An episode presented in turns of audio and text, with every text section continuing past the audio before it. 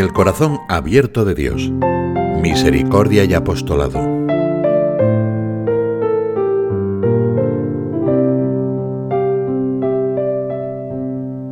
Cuando rechaza la tentación de someter los reinos de la tierra, Jesús deja entrever cómo es su dominio de la historia. Aunque a los ojos humanos pueda parecer una ingenuidad, Dios reina con su misericordia, y así quiere que sus enviados, los cristianos, le hagamos presente en el mundo. Mi reino no es de este mundo, responde Jesús cuando Pilato le pregunta acerca de las acusaciones del Sanedrín. Él es rey, pero no como dicen rey los hombres. Si mi reino fuera de este mundo, mis servidores lucharían para que no fuera entregado a los judíos, pero mi reino no es de aquí. Pocas horas antes, en Getsemaní, había hablado en términos parecidos a Pedro para hacerle envainar la espada. ¿O piensas que no puedo acudir a mi Padre y al instante pondría a mi disposición más de doce legiones de ángeles? No es con la fuerza de las armas de los hombres que Dios irrumpe en el mundo, sino con la espada de doble filo de su palabra, que descubre los sentimientos y pensamientos del corazón. Jesús no combate para consolidar un espacio de poder. Si rompe cercos y cuestiona seguridades, es para abrir una brecha al torrente de la misericordia que con el Padre y el Espíritu desea derramar sobre la tierra. Una misericordia que procede de bien en mejor, anuncia y trae algo nuevo. Cura, libera y proclama el año de gracia del Señor.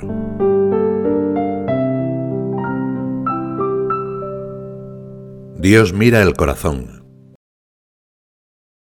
En el mundo tendréis sufrimientos, pero confiad. Yo he vencido al mundo. Ego vicimundum. Desde el cenáculo la oración sacerdotal de Jesús conforta a los discípulos de todos los tiempos. El Señor vence aun cuando el anuncio del Evangelio encuentra dificultades grandes, hasta el punto de parecer que la causa de Dios va a fracasar. Christus vincit, pero según un designio que no responde a la lógica del poder humano. Mis pensamientos no son vuestros pensamientos, ni vuestros caminos mis caminos. Te daré todo este poder y su gloria, porque me han sido entregados y los doy a quien quiero. Cuando el demonio mostró a Jesús todas las naciones de la tierra, no le ofrecía tanto lujo y posesiones como la sumisión de los hombres a su voluntad a través de un control mundano. El diablo desfigura la promesa del Padre al Hijo recogida en el Salmo segundo. Pídeme y te daré en herencia las naciones. La mundaniza. Le propone una redención sin sufrimiento. Pero Jesús tiene bien claro que no es el poder mundano lo que salva al mundo, sino el poder de la cruz, de la humildad, del amor. Al rechazar esa tentación y trazar ese mismo camino para todos los cristianos, Jesús deja entrever cómo es su dominio de la historia, aunque a los ojos humanos pueda parecer necedad. Dios reina con su misericordia. Si su reino no es de este mundo, tampoco lo es su misericordia, pero precisamente por eso, porque nace desde lo alto, puede abrazarlo y salvarlo. El hombre mira las apariencias, pero el Señor mira el corazón. Dios no sabría qué hacer con una sumisión formal, externa pero hueca. Él busca a cada hombre, llama a la puerta de cada uno. Dame, hijo, tu corazón, y que tus ojos guarden mis caminos. Así es el dominio de Dios, que vence porque logra desarmarnos. Vence no porque reprime nuestras ansias de felicidad, sino porque nos hace ver que esas ansias, sin Él, son una vía muerta. Cuanto más los llamaba, tanto más se alejaban de mí se lamenta el Señor a través del profeta Oseas. Pero aunque los hombres podamos resistirnos a las llamadas de Dios, los cristianos sabemos que al final, a poco que dejemos un resquicio en la puerta del alma, Dios se abre camino en nuestra vida y nos redimimos ante su amor incansable. La suya es una misericordia en camino, una misericordia que cada día busca el modo de dar un paso adelante, un pasito más allá, avanzando sobre las tierras de nadie, en las que reinaba la indiferencia y la violencia. Por eso el apostolado, que nace de la fe, rebosa serenidad. Tu vida, tu trabajo, no debe ser labor negativa, no debe ser antinada. Es Debe ser afirmación, optimismo, juventud, alegría y paz.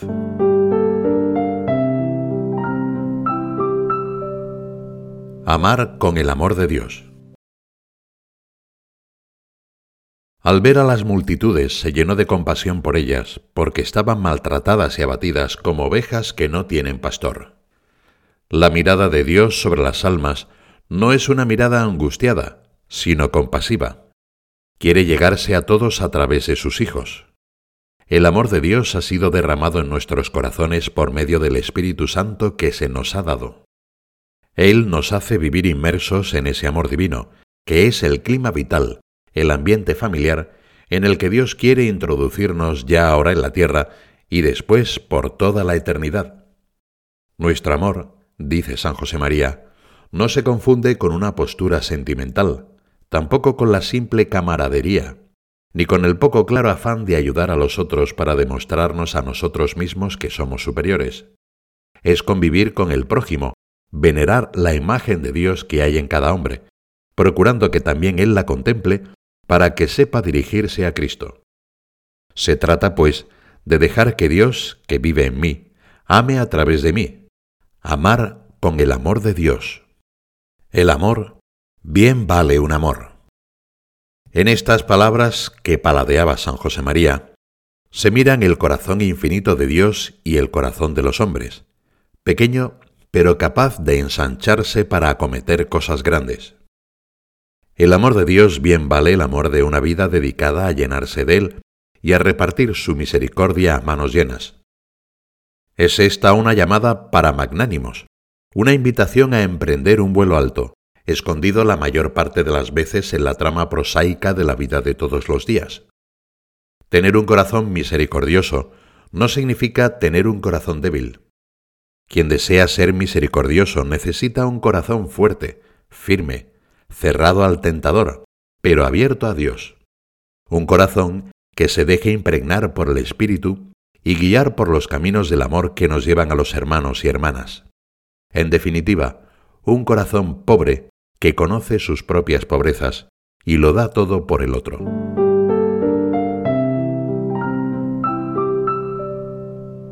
Quitarse las sandalias ante la tierra del otro. Un corazón pobre no es un pobre corazón. Quien conoce sus propias pobrezas es capaz de llenarse de la riqueza del amor de Dios. El Dios que comparte nuestras amarguras, el Dios que se ha hecho hombre para llevar nuestra cruz, quiere transformar nuestro corazón de piedra y llamarnos a compartir también el sufrimiento de los demás.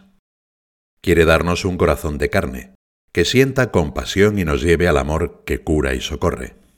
Nos pondremos entonces al lado de cada uno, no sólo como quien tiene mucho que enseñar, sino también como quien tiene mucho que aprender. Cuanto más capaces seamos de recibir de los demás, más brillo adquirirá todo lo que Dios ha puesto en nuestra alma.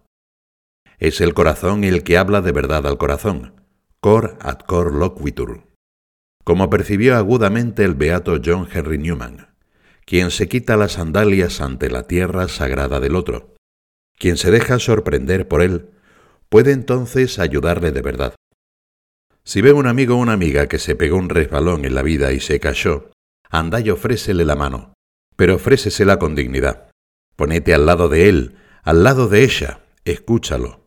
Déjalo hablar, déjalo que te cuente y entonces poquito a poco te va a ir extendiendo la mano y vos lo vas a ayudar en nombre de Jesucristo. Pero si vas de golpe y le empezás a predicar y a darle y a darle, pues pobrecito, lo vas a dejar peor que como estaba. Hoy día un cristiano se encuentra con personas en las situaciones más variadas. Si de verdad se acerca al otro con el corazón abierto, podrá dejar en su alma algo de la paz de Dios que supera todo entendimiento. Y cada uno a su modo le dejará también una huella en el alma, en ocasiones se tratará de cristianos que no han practicado nunca su fe, que la abandonaron poco después de la primera comunión, o que quizá, después de años de práctica religiosa e incluso de fervor, han sucumbido a las solicitaciones de la comodidad, del relativismo, de la tibieza. Otras muchas veces se tratará de personas que nunca han oído hablar de Dios en una conversación de tú a tú. Algunos quizá al inicio se mostrarán reticentes, porque creen tener que defenderse de una invasión de su libertad. Nuestra serenidad de hijos de Dios será entonces como siempre la mejor arma. Alegraos siempre en el Señor. Os lo repito, alegraos. Que vuestra comprensión sea patente a todos los hombres. El Señor está cerca. La misericordia de Dios nos llevará a acoger a todos, como Jesús, y también como Jesús, a dejarnos acoger por todos, a estar con la gente, a hacernos cargo de sus perplejidades sin pasar por encima de los problemas, a esforzarnos por abrirles horizontes partiendo del lugar en el que se encuentran, a exigirles con decisión pero con suavidad, sin dejar de tenderles la mano.